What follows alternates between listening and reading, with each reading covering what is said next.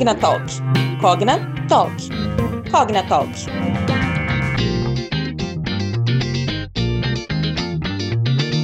Oi, gente, tudo bem? Aqui quem fala é Mayara Lima e está começando mais um episódio do nosso Cognatalk. Hoje nós vamos falar de um assunto que todas as mães conhecem muito bem, afinal, além do amor incondicional, com a maternidade nasce também a culpa materna, não é mesmo? Você se lembra quantas vezes já se sentiu culpada por alguma coisa depois que virou mãe? Porque deu atenção demais, deu atenção de menos, se dedicou ao trabalho, decidiu fazer uma pausa na carreira, saiu com as amigas, fez alguma coisa sozinha. A lista é infinita. Mas como lidar com tudo isso de maneira mais leve? Quem ajuda a gente a trilhar esse caminho é a pedagoga especialista em disciplina positiva, Jerusa Gasparini. Seja muito bem-vinda, Jerusa! Oi, Mayara, obrigada pelo convite. É um prazer estar aqui com vocês. E vamos falar um pouquinho com as mães sobre a tal famosa culpa, né? Pra gente começar, Jerusa, de onde que vem tanta culpa? Qual que é a origem desse sentimento na maternidade?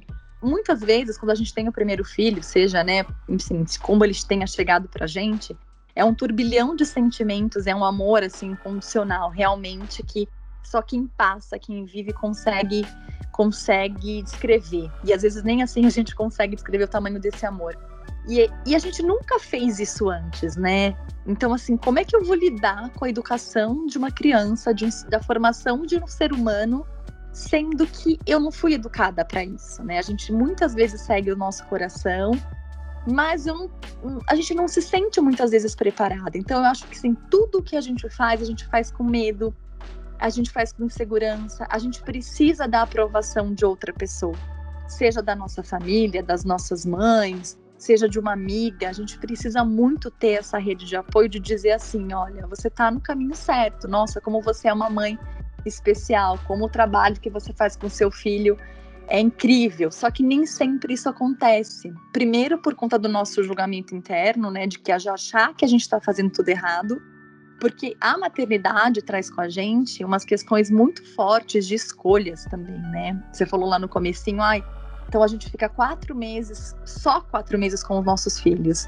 Então, se a gente opta em ficar em casa e largar a nossa carreira para se dedicar à criança, a gente automaticamente se enxerga como uma mãe que não está produzindo absolutamente nada, né? Eu fico em casa o dia inteiro, fico ali, só consigo pensar em criança, criança e criança. Se a mãe trabalha 12 horas por dia e deixa a criança ao cuidado de outra pessoa ou ao cuidado de outra de, da escola em período integral, essa mãe é uma mãe que só pensa nela. Percebe como a gente está sendo julgado o tempo inteiro e esse julgamento é, eu acho que vai nos trazendo essa angústia muito grande. Então, eu acho que a, a culpa nasce muito com a maternidade mas por conta também da culpa ser assim da sociedade mesmo, né? Da falta de acolhimento materno. Eu acho que é isso que eu tento passar tanto é, no meu trabalho hoje no Instagram, que é justamente trazer essa parte do acolhimento, de dizer assim, olha, eu já me senti assim, eu entendo o que você faz, como você faz, e siga seu coração que você está no caminho certo. E você até já pontuou alguns caminhos, né, Jerusa? Mas qual que é o primeiro passo para se livrar dessa autocobrança? Eu acho que é assim, é quando a gente para tudo e olha para dentro da gente, sabe? É muito difícil, às vezes, ali no turbilhão do dia a dia, principalmente para as mães que são mães solos, né? Parar e olhar para você, para o seu autoconhecimento, para você ter um autocuidado com relação a você mesmo. E a gente sempre tá olhando para o outro, a gente está sempre tentando fazer pelo outro e a gente acaba se anulando muito dentro das nossas vontades. Por trás dessa mãe tem a mulher que tem os seus desejos de sair com as amigas, tem o seu desejo de ficar sozinha, de ficar sem os filhos. Isso, isso precisa ser normalizado, sabe? Isso precisa ser muito bem aceito. Eu acho que a primeira coisa de tudo é, é se aceitar. Hoje em dia, as redes sociais, ela traz com ela, assim, primeiro, a questão da informação, né? Antigamente, as nossas mães, as, enfim, elas não tinham mesmo. Até eu, quando o Pedro tinha 10 anos, eu não tinha mesmo, o mesmo acesso a tanto conhecimento fácil e gratuito como se tem hoje. Então, para eu buscar conhecimento, mesmo sendo da área, eram através de cursos, é, é, livros, tinha que se ler muito. Hoje você abre o Instagram, você tem lá um leque de, de mães ali para você seguir, um leque de profissionais na área da educação para você seguir. Isso é muito bom porque te traz uma carga de, de, de, conhecimento sobre o desenvolvimento infantil que eu acho que é fundamental para se educar nos dias de hoje. Eu acho que você saber as fases de desenvolvimento da criança faz toda a diferença para você maternar de forma mais leve e sem culpa, entender que aquele comportamento da criança é algo natural, é algo aceitável. Mas também traz uma questão muito grande, que é de você olhar para outra mãe e dizer: nossa, como é que ela consegue ou não, né? Por que, que funciona tão bem na casa dela e aqui não funciona? E aí aparece o que de novo? A tal famosa culpa.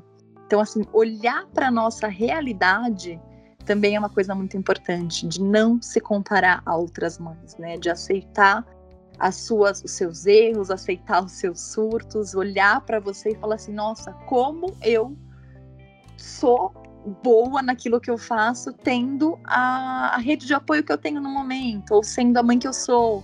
E buscar essa informação de forma positiva faz toda a diferença.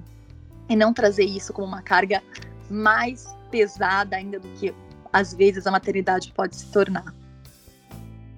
E parece que mesmo assim sempre fica o encargo da mãe, essa procura por ah, um melhor tipo de educação, por entender todas essas etapas e fases da vida da criança. Qual que é o papel da família ou da rede de apoio dessa mãe para ajudar a diminuir essa culpa ou deixar tudo isso um pouco mais leve? Infelizmente ainda parte da mulher buscar é, essa conscientização assim com relação à maternidade e principalmente na forma de educar os filhos.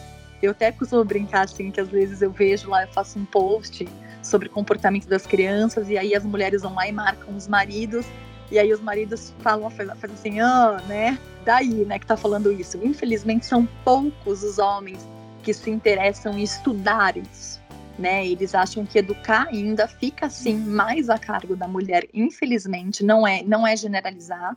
Né? Existem pais que são super participativos, pais que estudam, pais que buscam quebrar padrões, porque o que acontece? A gente às vezes se vê num sistema de educação, quando a gente tem filhos, de repetir padrões que foram, né, padrões da nossa educação. Então, assim, é realmente encaminhar as, os posts, é realmente chamar o pai para uma reunião da escola, dividir essa tarefa para que o parceiro, ou até que você sozinha com alguém, enfim, é, uma amiga que te entenda, consiga ter a dimensão do tamanho da sua responsabilidade e uma noção sobre aquilo que você está sentindo. E você falou um pouquinho já, né, Jerusa, mas essa diferença de carga mental e de trabalho entre as mães e os pais ainda afeta muito essa cobrança constante pela perfeição materna? Como lidar com tudo isso? Por anos e anos e anos, eu mesma passei por isso no começo, quando meu filho nasceu. Eu lembro que eu estava amamentando chorando, sabe? Com dor no peito, o leite descendo.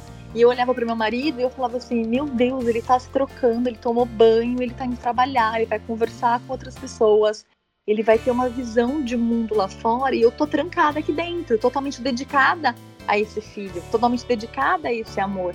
E não é uma questão de você pensar assim: ah, mas foi uma escolha sua, a maternidade é isso. Lógico que a maternidade é isso mas a gente também tem os nossos desejos. E essa comparação, assim, de que o homem, ele volta à sua vida, assim, de um dia para o outro. E a mulher leva um tempo muito maior para se redescobrir dentro desse novo, né, desse novo, dessa nova vida, dentro dessa nova realidade. Então eu lembro que eu olhava para o marido e falava assim, meu Deus, ele, ele, ele fala com pessoas, e hoje em dia as redes sociais é muito positiva porque você geralmente acompanha outras pessoas para não se sentir sozinha, entende? Então eu falava assim, e, e, isso atrapalha muito a relação também de homem e mulher, porque chega uma hora que você fala assim, eu quero que você esteja no meu lugar, eu quero que você sinta um pouco daquilo que eu estou sentindo. A gente tem aquela coisa assim, ai, mas você está reclamando, então você não está sendo grata pela vida do seu filho, né? Nossa, olha que criança maravilhosa. Gente, ok, a criança é maravilhosa. O filho é a nossa vida, é nosso amor maior do mundo mas isso não tira o nosso direito de se sentir cansada. Isso não tira o nosso direito de achar que a gente está fazendo alguma coisa errada. de querer um colo, sabe? O maior presente que eu falo às vezes assim na maternidade é você chegar e falar assim: olha, eu fico com o bebê, vai tomar um banho quente, vai ficar um pouquinho embaixo do chuveiro, tomar um leitinho, eu fico aqui, vai, vai, vai se cuidar. Por isso que uma palavra-chave muito importante que a disciplina positiva traz para a relação com os nossos filhos, que é fundamental e que fez toda a diferença para mim, é a questão do autocuidado. Eu acho que quando você começa a se cuidar e a se amar, se descobrir nesse meio, eu acho que muita coisa começa a se transformar para o lado bom. Perfeito, Jerusa. Até ia perguntar isso mesmo. Quais ferramentas que você usa, né? Ou quais mudanças de comportamento que você teve para conseguir lidar melhor com essas autocobranças, com a culpa, com julgamentos e ter esse momento mesmo para você? O autocuidado, ele pode ser físico, né? Ele pode ser espiritual, ele pode ser de psicológico, de várias maneiras você pode se cuidar, né? Da mente, corpo, e a gente precisa se descobrir em algum momento, é, a gente precisa ter em algum momento é um respaldo disso, né? De falar assim, olha, eu, eu cheguei aqui, eu quero levar essa maternidade para frente de forma mais leve, porque eu acho que quando você se cuida, quando você tá bem para você, com você, a sua relação com a criança e o seu olhar com todo o resto se torna muito mais fácil. E aí que eu acho que a culpa vai deixando de existir, porque você passa a se aceitar como mãe da melhor forma possível.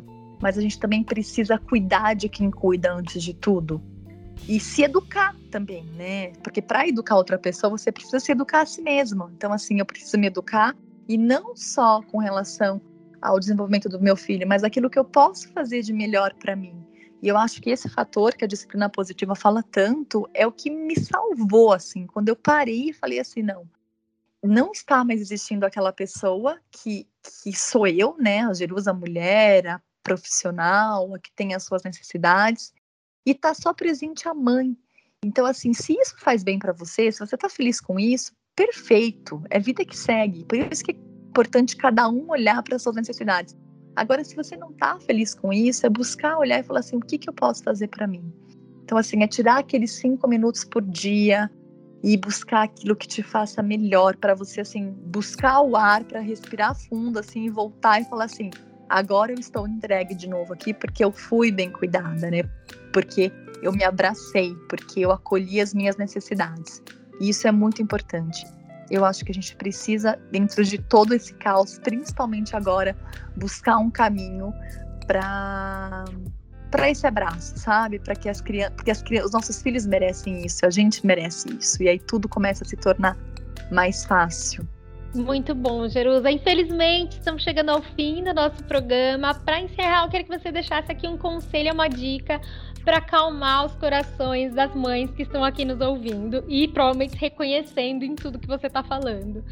Os seus acertos sempre serão maiores que as suas falhas, por mais difícil que seja acolha os seus sentimentos, não anule a mulher que está por trás dessa mãe, traga ela para a sua maternidade, traga ela para a presença dos seus filhos. Os seus filhos, eles se inspiram em você, né? As, nossas, as crianças estão o tempo inteiro buscando inspiração na gente. Então, assim, quando você se traz para a maternidade de forma realizada, de forma leve, de forma feliz, eu acho que isso faz toda a diferença. Busque ajuda sempre que necessário, busque sempre um ombro amigo, siga pessoas que te façam bem, siga pessoas que não te tragam cobrança, que não te façam sentir menos do que realmente você é, da pessoa maravilhosa que você é. Então acho que assim, se valorize, porque se a gente não fizer isso pela gente, ninguém vai fazer. E os nossos filhos só têm a ganhar, olhar para você e falar assim: como minha mãe é perfeita, como minha mãe é a melhor mãe do mundo. E porque a gente é realmente. Maravilhoso, Jerusa. Eu queria agradecer muito por esse bate-papo aqui conosco. Obrigada, Mayara. Eu que agradeço o convite, foi uma delícia. E muito obrigada a vocês também que nos acompanharam até agora. Eu espero que esse bate-papo tenha acolhido um pouquinho vocês, mães que estão aqui nos ouvindo, e vocês saiam dessa conversa um pouco mais tranquilas. Ah, não deixem de se inscrever aqui no podcast para serem avisados sempre que a gente postar um novo episódio, hein? Eu fico por aqui e até o próximo Cognatalk. Cognatalk. Cognatalk. Cognatalk.